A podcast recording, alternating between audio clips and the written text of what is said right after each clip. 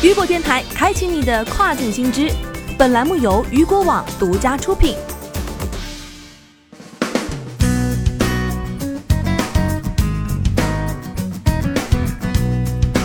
Hello，大家好，欢迎大家收听这个时段的跨境风云。那么接下来的时间将带大家来关注到的是，中国卖家经营要当心，被 GBC 盯上后，卖家苦不堪言。二零二零年上半年，对于诸位卖家来说，是下个月总比上个月困难。一月份国内工厂放假，卖家拿不到货供应。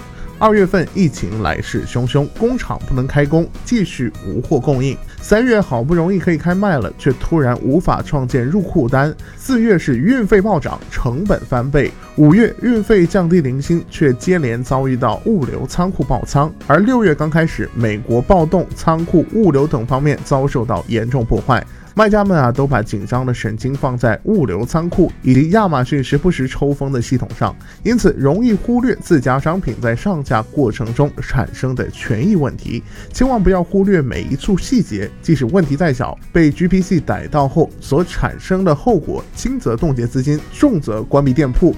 在亚马逊、eBay 等平台上做销售的卖家们，或多或少都知道和 GBC 打过交道。GBC 经常会在 eBay 和亚马逊上购买中国卖家出售的产品，记录过程，起诉卖家对某个或某几个品牌构成侵权，向法院申请 TRO 临时禁令，冻结卖家的收款账户。等卖家找他们进行和解，一般会要求卖家将冻结账户中百分之五十以上的余额作为和解条件。假如卖家不和解，打算申诉，需要花费大量的时间，且不一定能够成功解冻。大多数情况下，卖家都会选择和解来解决，毕竟冻结的资金可不少。但即使是选择和解，这也是一场拉锯战。和解谈判少则一个月，多则三个月。和解协议下来后，GBC 会呈给亚马逊，卖家付给对方和解金，最后亚马逊解冻卖家的资金。那么对于卖家来说，资金流转的每分每秒都特别的重要。资金一下子被冻结长达一个月，其亏损真的是无法想象。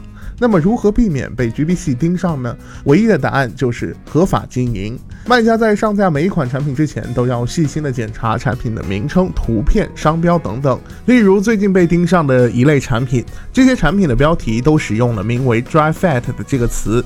但是这个词是耐克注册的商标，在 eBay、亚马逊上有许多卖家在运动类产品上使用的这个词，却没留意，已经侵权了。部分卖家已经被 GBC 盯上了。而除了耐克的这一例案子，还有许多其他隐蔽的商标图案等着卖家们入套。